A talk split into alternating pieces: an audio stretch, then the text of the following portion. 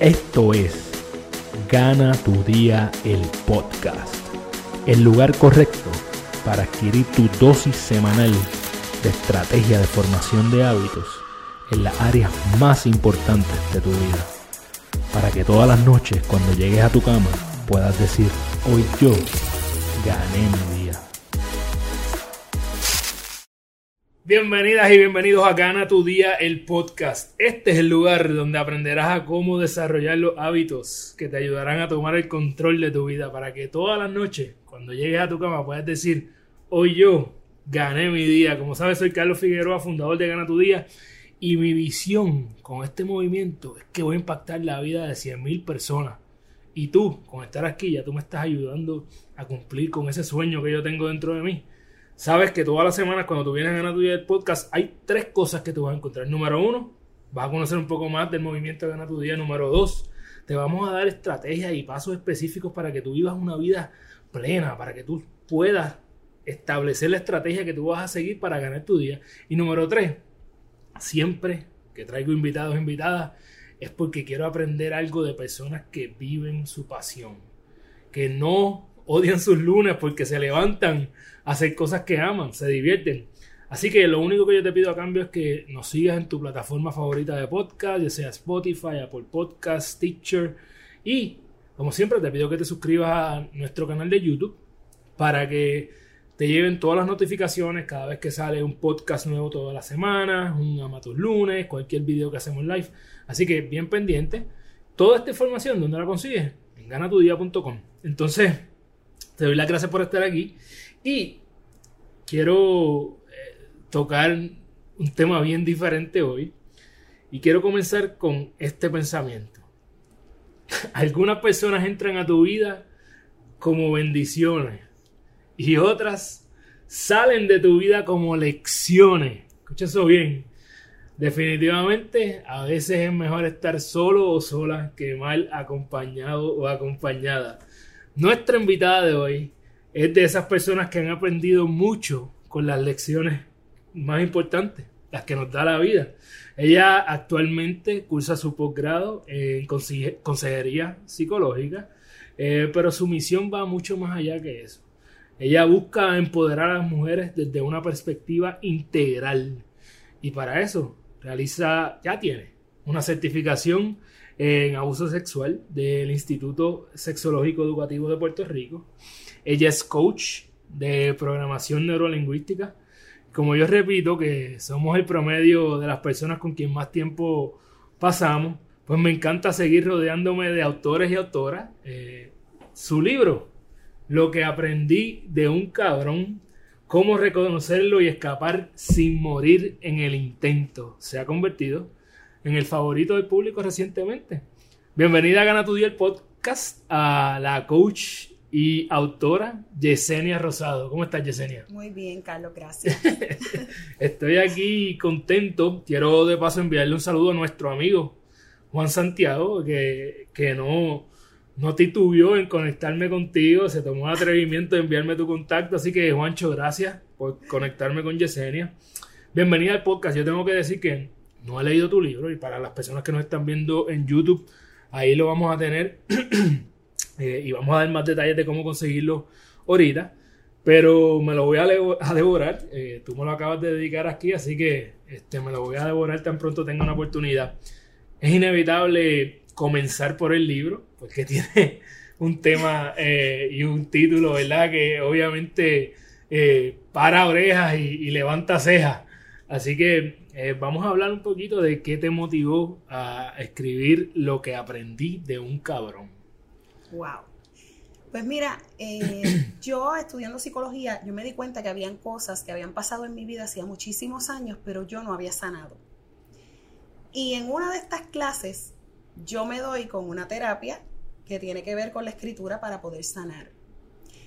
Cuando yo empiezo a escribir, yo empecé a escribir para mí. Yo empecé a escribir porque había identificado esas cosas.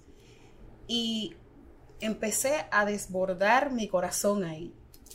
Cuando se lo doy a mis amigas, que yo empiezo a, mostrarle a ellas, mira esto, porque estaba descubriendo cosas de mí que no conocía.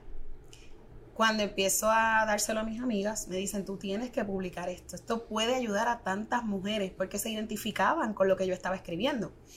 Aparte de eso, como tenía este lenguaje tan coloquial, eh, era algo que cualquier persona pudiera entender sin mucho tecnicismo, sin embargo con muchas herramientas, eh, tanto psicológicas como de, de la programación neurolingüística. Y yo me doy cuenta que cuando voy escribiendo voy sanando y voy sanando. Empecé a depurar un poco el libro porque estaba demasiado crudo. y ahí, pues cuando lo termino, yo dije, ok, ¿y ahora qué yo hago? Empecé a buscar una editora. Yo dije, yo voy a ver, ¿verdad? Como yo no sabía nada de escribir, de, yo no sabía nada de publicar, yo no sabía cómo eso se hacía.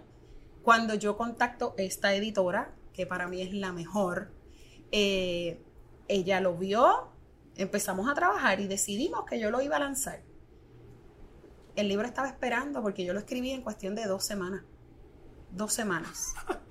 Ese libro salió solo, eso fluyó. Wow. Y, ella me dijo, mira, pues vamos a dejarlo ahí porque ahora estamos en pandemia, entró la pandemia. Le pusimos mil fechas de lanzamiento, lo dejamos ahí. Y en abril yo dije, ¿sabes qué? La gente está en sus casas esto pudiera ayudar a tantas mujeres que ahora mismo se agrava incluso la situación de violencia doméstica por precisamente estar encerradas 24/7 con su verdugo o su verduga, qué sé yo, pudiera ser al revés. Y yo dije, ¿sabes qué? Yo no voy a seguir esperando.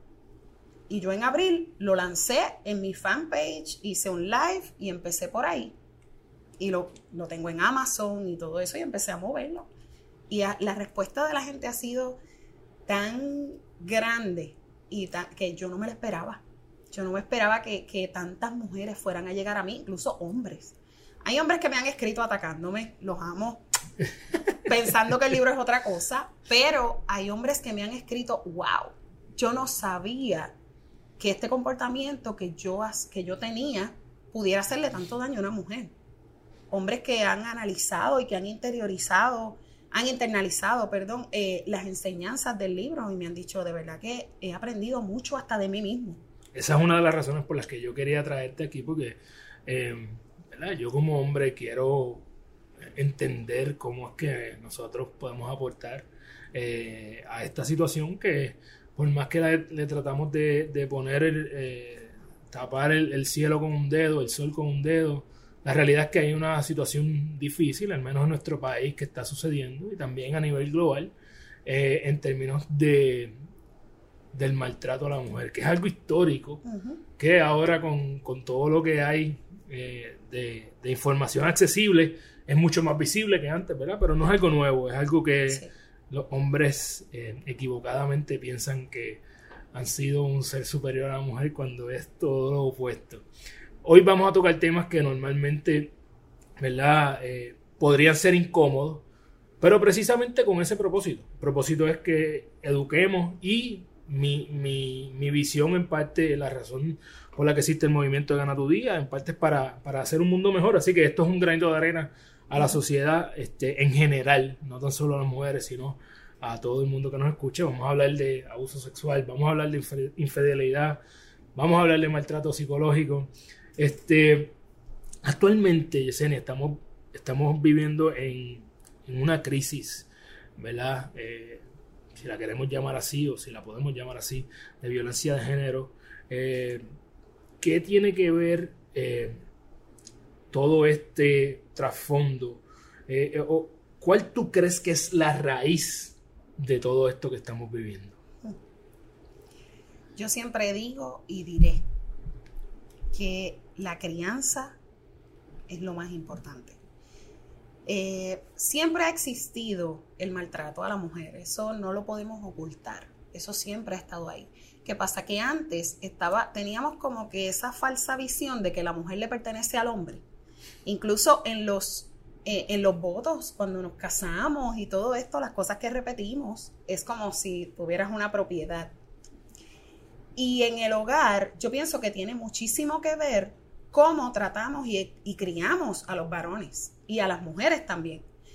Porque yo tengo tres hijos varones y yo desde pequeños les enseñé a ellos que ellos no son superiores, que ellos, si van a tener una relación, es con una persona que ellos puedan verla como su igual, no como que ellos son superiores, ni como que son sus pertenencias, porque nadie le pertenece a nadie. Y yo pienso que cuando estamos criando, que cometemos el error de decirle a los nenes, ¿de quién es esto? Para las novias. ¿Cuántas novias tienes? Algo que parece ser inofensivo. Pero al hombre le decimos, ¿cuántas novias tú tienes? Y a la nena le decimos, guarda eso, eso no es para nadie, nadie te puede tocar ahí. Entonces, estamos creando una disparidad, ¿no? Eh, eh, una, una, una incongruencia en la forma en que estamos criando a los niños y a las niñas. Entonces, eso pudiera parecer algo, cosas inofensivas. Eso es un ejemplo que te traigo bastante sencillo. Pero hay cosas que van mucho más allá, como por ejemplo quien tiene un hijo y una hija y de momento ves que eh, le das responsabilidades a la hija de atender a su hermano, de lavar la ropa de tu hermano, cocina porque tu hermano y todo esto. Entonces es, esos detalles son los que van como que yendo poco a poco. También otra cosa es que nosotros, el aprendizaje social está ahí, eso no lo podemos negar.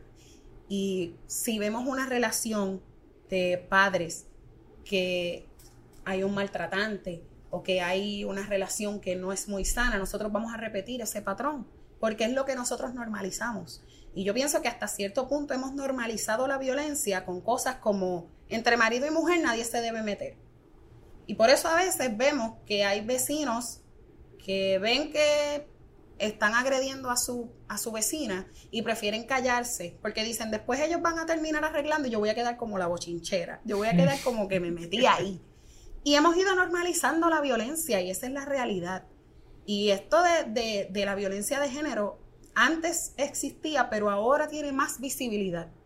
Y sí hay una violencia generalizada de, hombres, matan hombres todo el tiempo, matan niños, matan ancianos, pero la violencia contra la mujer va un poco más allá, porque es, es, es este, es como con esta, con esta impresión falsa que tienen de que le pertenecemos a un hombre simplemente porque decidimos compartir nuestra vida con ellos. Yo tenía esa pregunta para más adelante, pero qué bueno que lo traíste del saque. Yo como padre, ¿verdad? Esta era una de las, cosas importantes que quería tocar hoy. Yo como padre de un niño y una niña, tengo que hacer cosas distintas este, para poder aportar a esa raíz de la crianza. Vamos a elaborar un poquito más ahí. Además de lo básico, ¿verdad? Que tú acabas de decir, eh, ¿cuáles son ejemplos que nosotros podemos, o que tú me dices a mí, ¿verdad? Como padre novato, como digo yo, yo lo que llevo menos de dos años de papá eh, y todavía estoy en la etapa en que puedo aprender mucho eh, y puedo influenciar mucho en la crianza de mis hijos a través de los años y me encanta traer aquí padres y madres para aprender de ellos. ¿Qué, qué, ¿Qué yo debo hacer? ¿Qué es lo primero que yo debo hacer? Yo quiero criar a mis hijos eh, no importa que tienen edades distintas y géneros distintos, a mí no me importa, yo quiero hacerlo dos buenas personas. En este ejemplo específico, ¿qué tú recomiendas que yo haga? Mira, lo primero es cultivar mucho tu relación de pareja. ¿Por qué? Porque como tú trates a su mamá y como su mamá te trata a ti, es lo que esos niños van a normalizar y van a tomar por lo que debe ser una relación. Por ahí yo siempre digo que es que hay que empezar. Luego de eso, mantener una equidad. Que no, que porque él sea niño o él sea niña, esto de que los nenes no lloran. ¿Quién dijo eso? O sea, estás enseñándole al nene a reprimir sus emociones, porque entonces es símbolo de debilidad. Porque las nenas son las que lloran. No. Gestionar emociones saludables. O sea, tú, tú puedes enseñarles a que ellos pueden expresarse. Ahora, con lo que hay que tener cuidado es con la forma en que expresan sus emociones. Porque puedes sentir ira, puedes sentir eh, molestia, puedes sentir tristeza, pero ¿cómo la vas a manejar? Y sí la puedes expresar. Eso de los nenes no lloran. Eh, a las nenas tratarlas diferente o porque tú eres nena, no hagas fuerza, no hagas esto, que lo haga tu hermano. Fomentar esas pequeñas cosas que, pudieran parecer insignificantes, pero que a la larga van a tener un impacto grandísimo. Pero lo que yo más recalco siempre es Recuerda que tú y tu pareja son el modelo de relación que van a tener tus hijos. Tu hija va a aprender cómo merece ser tratada en la manera en que tú trates a su mamá. Y tu hijo va a aprender a tratar a una mujer. ¿Cómo se trata a una mujer? Porque mi papá trataba así a mi mamá. Y eso es lo más importante. Eh, me río cuando dijiste lo de llorar porque yo soy un llorón. Este, de vez en cuando yo abro la pluma, aunque sea calladito, y no me molesta que me vean llorar. Eh, ni me asusta. Eh, a mí me gusta ver películas a veces de llorar, ¿verdad? Para tocar esa fibra y, y, abrir la pluma y desahogarse uno, ¿verdad? Este, yo creo que es importante entender que llorar no es femenino, es humano, ¿verdad? Eh, todos los necesitamos para, para sanar, para expresar felicidad. Momentos más felices de mi vida, yo he querido explotar en llanto.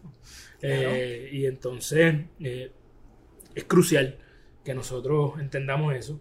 Me alegra saber que en mi caso particular, una de las cosas con las que a veces podemos asociar a los varones es con botar la basura. y en mi caso, mi niña, que es mi niño todavía tiene cuatro meses, todavía no, no puedo eh, enseñarle tanto aún, ¿verdad? De, de, comportamiento, pero mi niña tiene un año y, ocho meses. Y cada vez que hay que botar la basura, yo le digo, vente, ayúdame. Y ella sabe, así que no, no, no tiene un género el botar la basura, si ella tiene que vivir sola. Eh, en mi casa, mi esposa a veces tiene que hacer cosas de handyman. Este, yo le digo Bob de Builder a veces, ¿verdad? Este, eh, en, el, tono jocoso de, de, la situación. Así que no, no podemos normalizar que un comportamiento de hombre y mujer, simplemente un comportamiento. Gracias por recalcarlo de la pareja. Eh, ahí lo que tengo que decir es que lo que yo siempre digo, yo si algo he aprendido de este corto tiempo, esta corta experiencia de padre, es que no importa lo que yo le diga a mi hijo, es mi ejemplo el mayor maestro para el que arrastra. No hay break. Es, yo le puedo decir todo lo que sea. Y si yo le digo di gracias y yo no doy gracias, si yo digo di por favor y él no me ve diciendo por favor o ella no me ve diciendo por favor, no lo van a hacer. Y tú te das cuenta de adultos quién aprendió y quién no, eh, de esos pequeños detalles de la educación de los padres. Em, volviendo a tus experiencias, eh, este libro, ¿verdad? Tiene un trasfondo para, por el cual tú lo escribes, ¿verdad? Y dentro de lo que podamos hablar y lo que tú quieras hablar, eh, quisiera entender un poco de ese pasado que tenía que sanar que espero que esté sanando o si no haya sanado completamente, ¿verdad? Eh, yo creo que es un proceso que puede tomar mucho tiempo. ¿Cómo, ¿Cómo es que tú pasaste por esta situación difícil que te llevó a, escribir este libro? Lo que pasa es que yo eh, identifiqué que habían patrones en relaciones que yo había repetido, corrido. Por ejemplo, yo estaba atrayendo, que eso es una de las cosas que hablo en el libro, no es tanto, no es tirarle a los hombres, es identificar por qué me pasa lo mismo. Como estas mujeres que dicen, todos los hombres son iguales. No es que todos son iguales, es que algo hay en ti que tú estás atrayendo el mismo tipo de persona. Y mi intención fue trabajar con la mujer, más que cualquier cosa. En mi caso, yo fui víctima. Eh, no, no me gusta decir víctima, porque victimizarme para mí no es una opción. Sobreviviente, yo diría de violencia doméstica. Yo estuve en una relación malísima donde nos faltábamos mucho el respeto. Eh, esta persona eh, se ponía celosa, me golpeaba. Yo para sobrevivir, yo tenía que golpear también. O sea, e, era, era una relación, pero súper, súper disfuncional. Para nada saludable. Pero ¿qué pasa? Esta relación fue física. Tuve otra relación que era física también, la violencia. Pero hubo esta otra relación que yo tuve que no fue física, fue todo psicológico. Entonces, ya yo estaba viendo que yo identifique que yo no me estaba amando porque yo estaba atrayendo personas que no me podían o no me sabían amar. ¿Pero por qué? Porque cuando tú te amas, tú enseñas a los demás a amarte. Tú no puedes dar lo que no tienes. Entonces, si está fallando mi autoestima, mi amor propio, yo voy a terminar atrayendo gente que tampoco pueda ver mi valor, que tampoco me sepa ver, me sepa querer, me sepa valorar. Y eso fue una de las cosas que yo aprendí de que no es que todos sean una mierda, no, perdóname. Puedes, decir mierda. ah, sí, mierda, no importa. no es que todos los hombres son una mierda, no es que no sirven. Es que algo hay en mí que yo estoy atrayendo o me estoy conformando con este tipo de hombres que llegan. ¿Por qué? Y ahí es que empieza mi proceso de búsqueda. Amor propio es algo que a mí me encanta, un tema que me fascina. Creo que a su vez es la raíz de muchas cosas que nosotros hacemos como adultos, ¿verdad? Eh, hablemos de eso. Podemos hablar de técnicas específicas que tú utilizaste para amarte más. Una vez identificaste ese problema, que lo siempre creo que, que es bien crucial. El paso uno es ese, es estar eh, consciente de la situación. Porque tú puedes estar viviendo, hay personas que lamentablemente están pasando por esas situaciones que tú pasaste y ni tan siquiera están conscientes de que están en una relación eh, tóxica, en una situación, simple y sencillamente siguen por ahí para abajo. ¿Me puedes hablar en específico em, de qué estrategia utilizaste para amarte un poquito más? Mira, eso que estás diciendo no necesariamente es que no saben o no reconocen, porque tú sabes que estás en una relación que no, te, no es muy saludable. Uno sabe. Y uno sabe que tiene que salir de ahí. Lo que pasa es que muchas veces priorizamos a otra persona por encima de nosotros. Entonces, ¿qué pasa? El amor propio establece las bases para los demás tipos de relaciones. Entonces, tu relación contigo mismo es la más importante. Por eso es que a mí me gusta recalcar tanto la autoestima y el amor propio. Pero ¿qué pasa? Que esto se cultiva desde niños. La autoestima, tú lo cultivas en tu hogar. Tú aprendes a amarte en la medida en que tu familia empieza a dirigirse a ti. Por eso es que yo digo que la raíz de todo es la familia. Porque si tú empiezas a decirle a un hijo, tú no sirves para nada, tú no sirves para esto. este muchacho es tan bruto. Este muchacho es, o esta muchacha es bruta, esta muchacha es vaga. Todo eso va al inconsciente. Entonces tú, tú vas a ir pensando y vas a ir creyendo realmente lo que te decían cuando pequeño, de que tú no sirves, de que tú eres un bruto. Todo eso va a ir ahí. Y eso entonces a la larga es lo que tiene este problema de, de autoestima ya en adultos.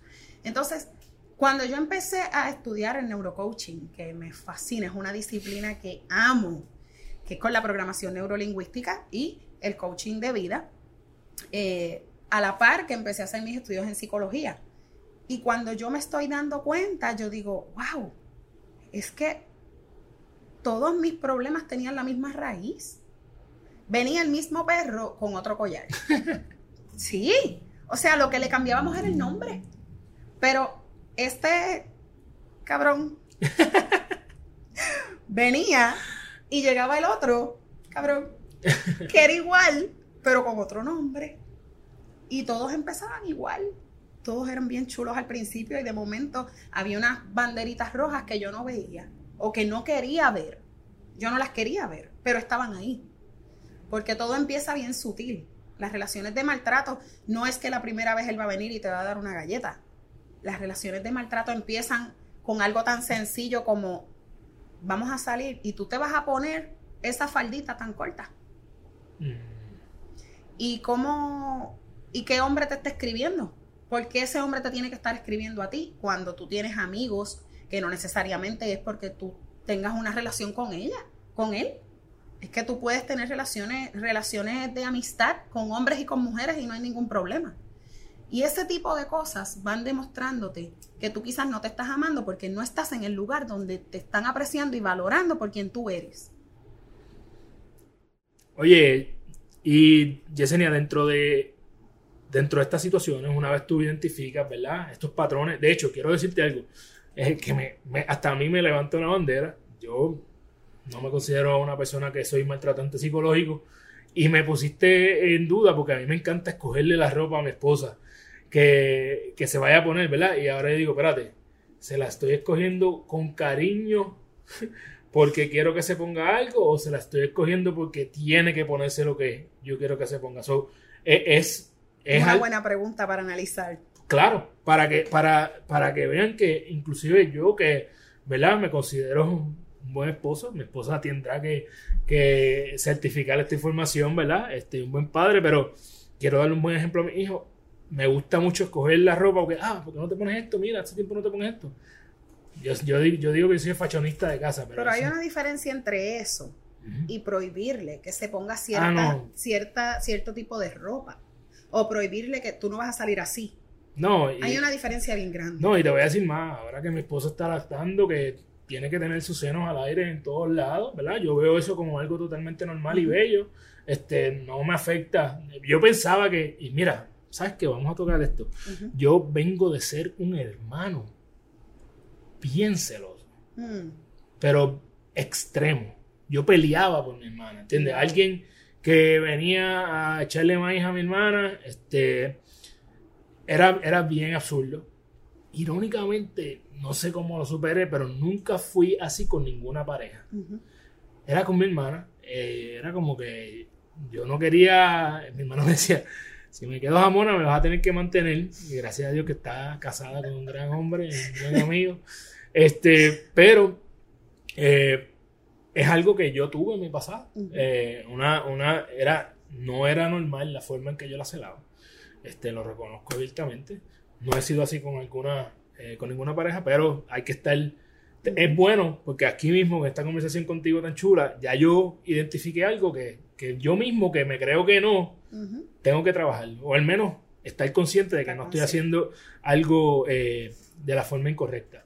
Me gustaría volver a hablar de, de las técnicas específicas para, para subir esta autoestima. Algo que tú, que podamos decirle a la audiencia, mira, esto fue lo que yo hice y me ayudó, trátalo, a ver cómo vas eh, cayendo en tiempo tú.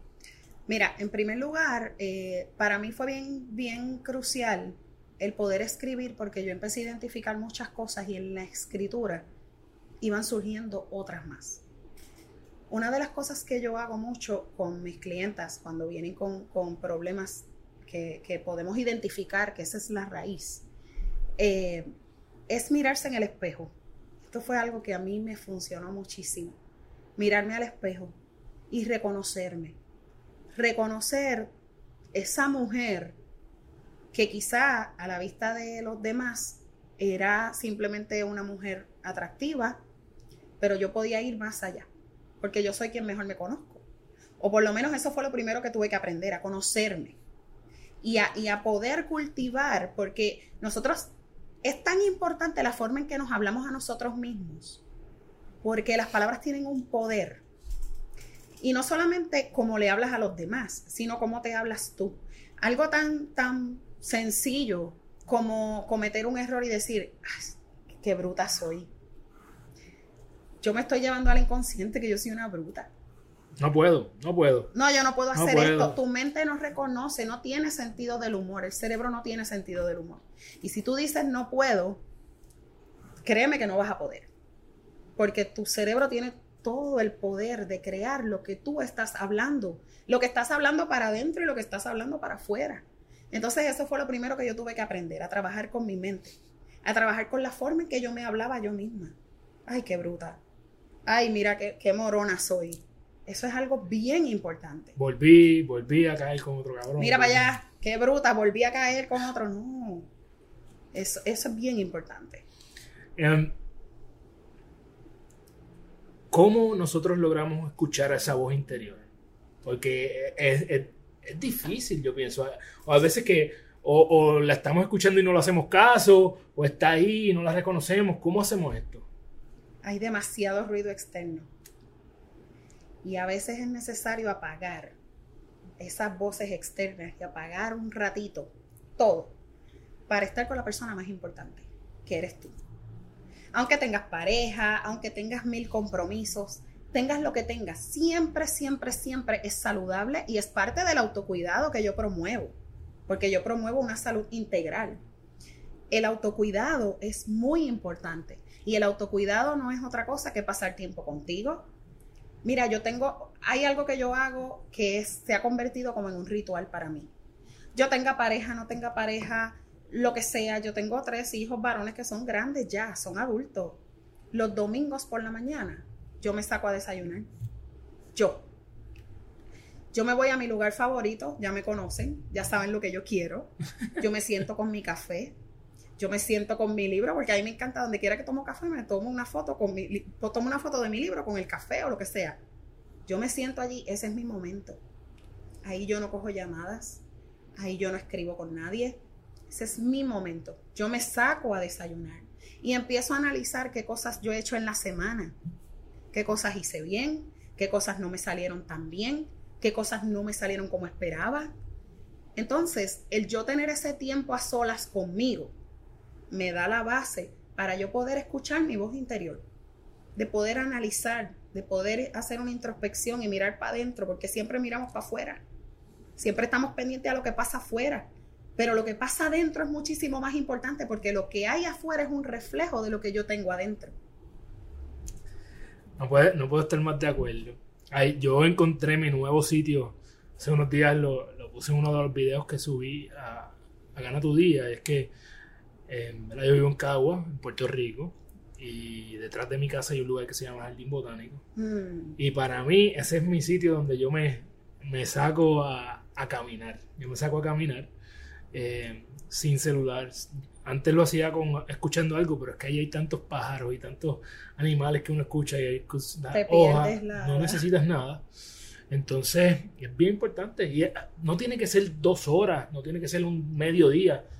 Yo camino 15, 20 minutos, media hora y ya para mí eso fue eh, una recarga que me ayuda. Sí. A, yo estoy en mi proceso de escribir mi libro, así que a veces me llevo la laptop allí, empiezo a escribir un poquito. No, no me ha tomado dos semanas escribir mi libro, así que cuando salga. Tranquilo, eh, yo, estoy, yo, estoy, escribiendo el segundo y llevo ya más de dos semanas, no te preocupes, que eso fue como que un.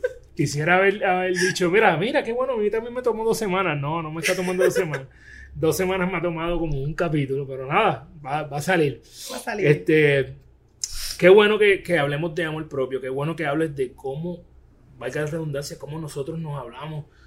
Eh, muchas veces estamos repitiéndonos cosas que no nos damos cuenta y, llevamos años. Entonces creemos que vamos a salir de esto en, en, una meditación de media hora cuando llevas 10 años diciéndote que no puedes hacer algo, 10 años diciéndote bruto o bruto, 10 años diciéndote vago o vaga. ¿Sabes?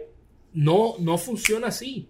Toma tiempo, al igual que tomó tiempo sembrar eso en tu subconsciente, toma tiempo sacarlo de ahí y reprogramarlo. Qué bueno que tocamos eso.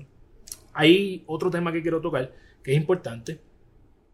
Una de las situaciones importantes en las cuales nosotros tenemos que tomar un poco más de control es eh, las personas que nos rodean, Hablamos de esto desde un principio y siempre yo no puedo enfatizar lo suficiente en cuán crucial es esto para nosotros. Eh, ¿cómo, tú haces para detener, alejar, eh, establecer límites, como tú quieras llamarlo, con esas personas que afectan tus emociones? ¿Cuál es tu, tu input ahí, verdad? Porque yo creo que parte de ese subconsciente que, que está trabajando con tanto hombres y mujeres que simple y sencillamente están escogiendo o eligiendo parejas. No son solamente las mujeres las que escogen parejas que, son tal vez las incorrectas para uno, sino hombres también. ¿Cómo nosotros hacemos para filtrar eso un poquito mejor? Lo que pasa es que eh, en la medida en que trabajas en ti, tú te das cuenta que lo que está llegando no está a tu altura. Y no se trata de menospreciar sino que nosotros somos energía y es una realidad que nosotros no podemos negar, aunque nos digan que no, aunque nos digan que, que, esos son inventos. Nosotros somos energía y atraemos personas que están vibrando en nuestra misma frecuencia. Por ende, toda persona llega a tu vida a iluminar áreas que quizás estaban ocultas, estaban escondidas ahí y tú necesitas ver para aprender de ahí. Pero para filtrar por ejemplo, en mi caso, yo lo que hago es que me pregunto, ¿por qué me están llegando estas personas? ¿Por qué, por qué estoy viendo personas como que no están, no son, no van a la par con lo que yo quiero proyectar o con lo que yo quiero estar vibrando? Y muchas veces me encuentro con que hay algo que... Eh, la autoestima, el amor propio no es algo que tú encuentras y ya, es igual que la felicidad. no es un estado permanente, algo que tú logras, es algo que tú tienes que trabajar día a día. Y cualquier cosa te puede hacer perder un poco de ese amor propio si tú permites que ciertas cosas o ciertas personas lleguen a ti. Entonces, eso que dices es bien importante de saber de qué personas nos rodeamos. ¿Por qué? Porque nos convertimos, sí, en, en, en, la persona con la que mayor parte pasamos, el, la que pasamos mayor parte del tiempo. Esa, esa suma de esas personas es lo que nosotros nos convertimos. Por ende, es bien importante que cuando nosotros trabajemos con nosotros mismos, de esa manera podemos ver qué tipo de personas estamos atrayendo, qué tipo de personas nos está rodeando. Establecer límites para mí ha sido fundamental. Y establecer límites es parte del paquete que llega con el amor propio. Porque yo era una persona que no sabía decir que no. Yo era una persona que no sabía establecer límites. ¿Qué pasa con eso? Tú no estableces límites, pues tú estás permitiendo que la otra persona haga lo que le dé la gana contigo que haga a su gusto, a su antojo, lo que quiera contigo. Cuando yo aprendí a establecer límites, aprendí a decir que no y aprendí a, a, poner barreras y aprendí a hablar las cosas, a decir, mira, ¿sabes qué? Por ejemplo, cuando viene alguien, a mí no me gusta eh, rodearme de personas que hablen mal de otras personas. A mí me gusta que vengan a hablarme de ideas, de negocios, de planes futuros, de cosas que construyan, no cosas que no edifiquen. Entonces, cuando me llega una persona que me empieza a hablar, oye, fulana, yo pienso, el día que yo no esté, el tema voy a ser yo. A estas personas, yo le digo, ¿sabes qué? Si me vas a hablar mal de otra persona, mejor, mejor cortalo ahí. Porque yo tengo mi propia opinión, porque no quiero hablar de otras personas que no están presentes. Y ya con eso uno establece las primeras barreras, las primeras, y ya después de eso tú te das cuenta que cuando una persona quiere hablar mal de otra, sabe que tú no eres la persona indicada, sabe que no va a venir donde ti. Por ahí empieza todo. A mí, mira, mira qué, loco que yo parezco un disco rayado mencionando lo de las personas que te rodean, y aún así, hoy absorbo algo nuevo tuyo. Me fascinó la forma en que dijiste cuando viene alguien no indicado o cuando viene alguien a mi vida, viene a iluminar algo. Ya sea algo que tengo que sacar de mi vida o algo que tengo que añadir. Y en adición a eso, aun cuando yo soy bien enfático en que a mí no me gusta que me hablen de otras personas, no, esto no viene de ahora, no es de Gana tu Día, no es de hace dos años, es de, a través de mi vida. He sido una, yo siempre era el último que me enteraba de los chismes en high school, tú sabes que siempre esto es, yo siempre era el último que me enteraba porque nunca estoy pendiente a eso, nunca ha sido mi enfoque. este, creo que aún puedo ser más enfático en decir, para, no quiero que me hablen de otras personas. Y creo que debemos, deberíamos ser así. Eh, es bien importante. Oye, eh, me encanta todo lo que estás trayendo. Creo que, estás tocando unas fibras muy importantes. Gracias por resistir eh, la tentación de irte al toma y dame con algunos hombres que tal vez no entienden eh, o no, entendieron en un principio cuál es tu propósito y qué es lo que quieres hacer. Em, quiero hacerte unas preguntitas adicionales. Una, dentro de lo que me puedas contestar, ¿cuál ha sido tu fracaso más difícil de superar. Eh, y si te sientes que ya pasaste esa página. Mira, para mí he aprendido con el tiempo que los fracasos no existen. Lo que existe es el aprendizaje, lo que existe es eh, cosas que tenemos que aplicar, cosas que tenemos que rescatar del pasado para aplicarlas al futuro y al presente. Pero para mí, sin duda, sin duda alguna, lo más importante y lo más trabajo que me dio fue perdonarme a mí misma, luego de haber pasado tantas situaciones.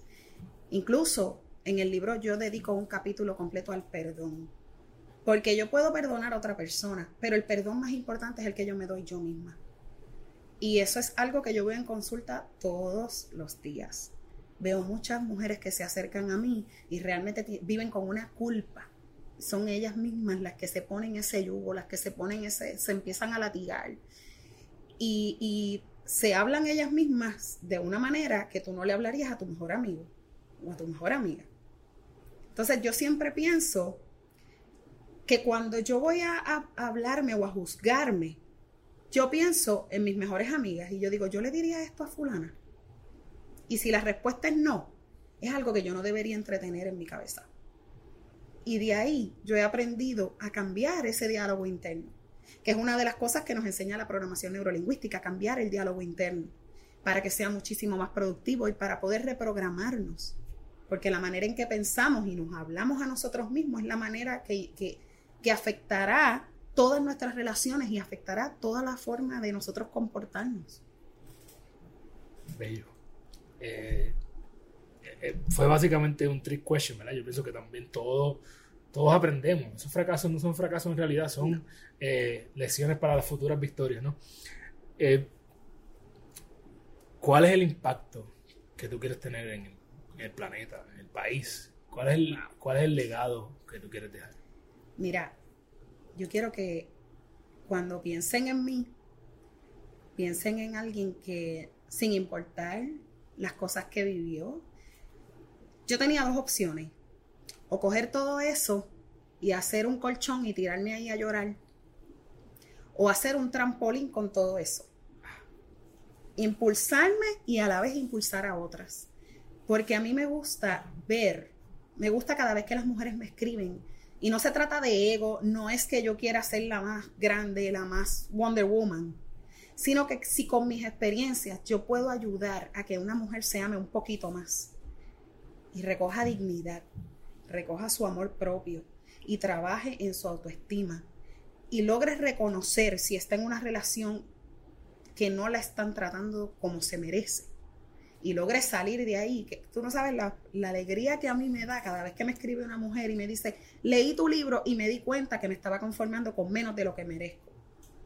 Eso para mí, ya la hice, ya la hice, porque yo quisiera impactar a las mujeres de tal manera que no acepten menos, que se amen tanto y tanto y tanto que puedan reconocer cuando algo que están viviendo en su entorno no va a la par con lo que ellas quieren para su vida, con lo que, con lo que ellas visualizan.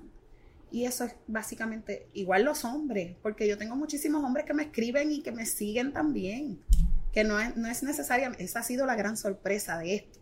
Yo escribí un libro dedicado a las mujeres, pero he tenido un feedback de hombres increíble. Yo creo que nosotros tenemos mucho que aprender, ¿no? Eh, ¿cuál, ¿Cuál es ¿Cuál tú crees desde tu punto de vista que es nuestro papel en toda esta situación? Eh, ¿Cuál es el papel que nosotros jugamos en, que esto se... No quisiera decir que se, que se elimine, pero al menos que se reduzca toda esta situación que está pasando. Educación.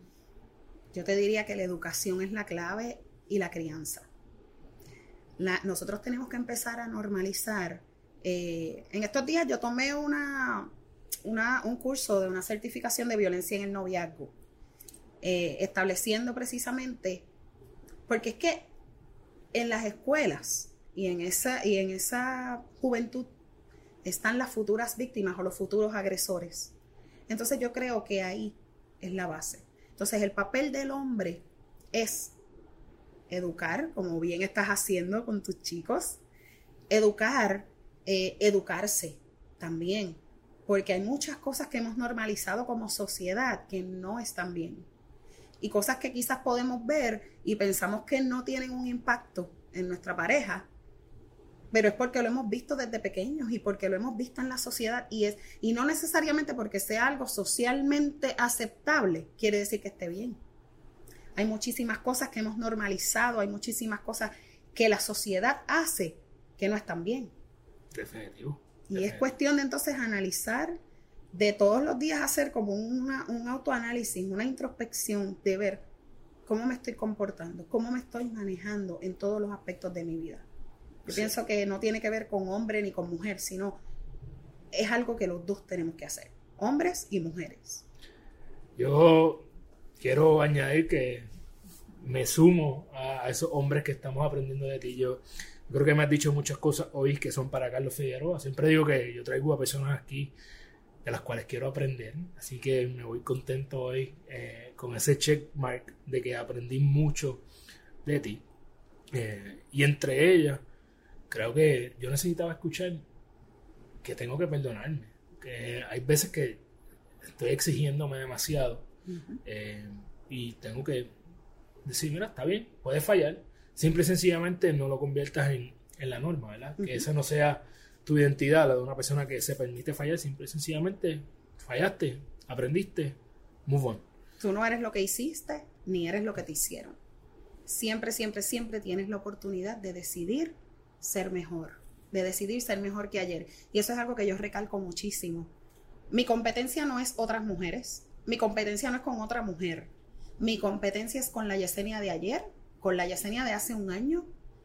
Mi competencia es ser mejor que ayer, ser hoy mejor persona en todos los aspectos posibles. Bello, antes de hacerte la última pregunta, me gustaría que le dejaras saber a toda nuestra audiencia dónde pueden conseguirte, eh, tanto como coach, eh, dónde pueden conseguir tu libro, dónde pueden seguir a Yesenia, por favor, déjale saber. Pues mira, en Instagram me consiguen como Yesenia Rosado Coach con Y y 2 S. En Facebook tengo un fanpage que es Yesenia Rosado. Eh, me pueden escribir por cualquiera de las dos redes. Y también, si para el libro, pues está en Amazon, en The Bookmark, en Librería Casano Alberto. Eh, por inbox me pueden escribir y también el libro 787 que lo envían súper rápido en Puerto Rico y Estados Unidos. Está en versión digital también, en Amazon Kindle. Así que en esa Coffee House en Bayamón, tengo. Muy bien. Bueno, este es un librito que yo espero devorarme.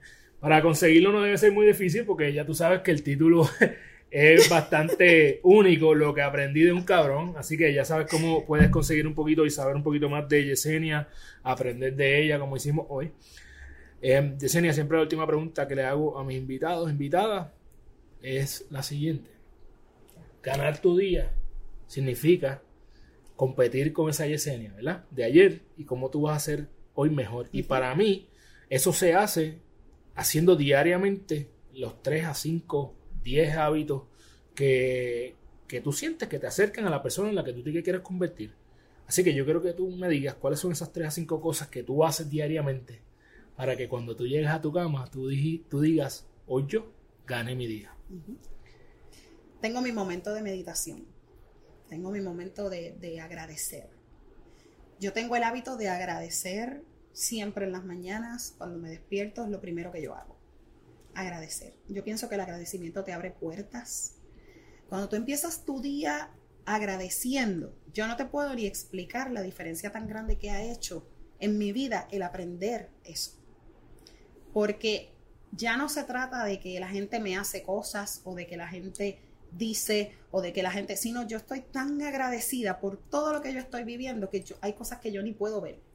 Hay cosas que yo las bloqueo porque le doy más importancia a todo lo que llega que me puede enseñar a ser mejor persona. Y doy tantas gracias por tantas bendiciones que a veces tomamos por, por sentado. Hasta el respirar ahora mismo es un lujo que no todos tenemos. O sea, respirar es un lujo. Y eso que pareciera ser sencillo, que parece ser algo dado, que nosotros nunca teníamos en mente de que pudiéramos dejar de respirar o que pudieran, pudiera aparecer un virus que pudiera hacer que una persona tenga que ser intubada, que posiblemente pueda perder la vida y no poder respirar. Eso para mí es tan importante. Agradecer, ese es el hábito más grande que yo tengo. Y mi autocuidado, por ejemplo, que yo te dije ya, lo que yo hago los domingos, pero entonces diariamente yo tengo mis rutinas, eh, donde yo estoy sola, donde yo pienso, medito, empiezo a pensar las cosas que hice en el día, cómo puedo mejorar, qué cosas me salieron bien, qué cosas no, y buscarle el aprendizaje siempre a todo. Autoevaluación. Bello. Bueno, esto ha sido, yo tengo que darle eh, las gracias públicamente de Senio porque han pasado unos retos aquí eh, tras bastidores que nunca me habían pasado antes y que no los hemos gozado eh, dentro de. Y de paso quiero eh, agradecer a la gente de Woodbrand PR que siempre me dan el apoyo. Y esto que está para aquí, esto es, no te lo había dicho, pero esto es un regalito para Yesenia. Para tu próximo, para tu próximo viaje para allá, para el oeste, donde estaba. Entonces, sabes que puedes ir a woodbrandpr.com y utilizar el código GTD para free shipping. Así que cuando vayas a hacer tus compras, utiliza ese código, tiene free shipping. Eh, siempre me gusta traer lo que aprendo de mis invitados e invitadas. Y esto ha sido algo impactante en muchos aspectos. Yo no pensé que tenía que eh, frenar un poco, eh, inclusive en mi aspecto de pareja, y, es importante eh, reconocerlo, ¿no? Crucial, si queremos que nuestros hijos y nuestras hijas no tengan un futuro plagado de violencia de género como está sucediendo ahora, pues vamos a educarlos desde ahora. Eso salió a relucir desde el principio de nuestra conversación más de una vez.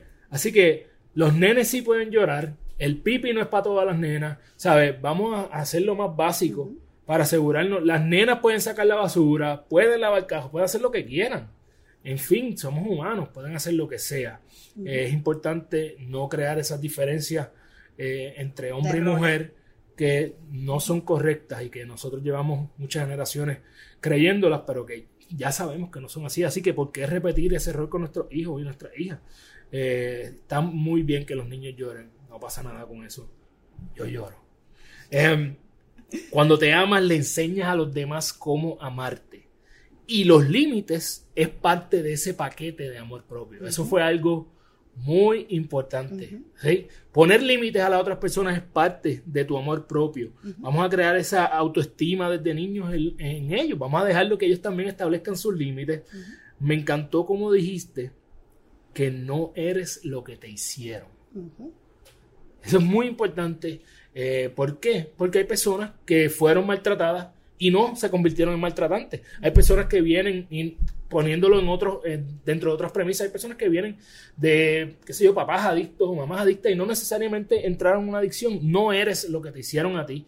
Eso tú siempre tienes el poder de decidir en qué tú te quieres convertir. Y eso, en parte, lo haces decidiendo cómo te vas a hablar. Perdónate.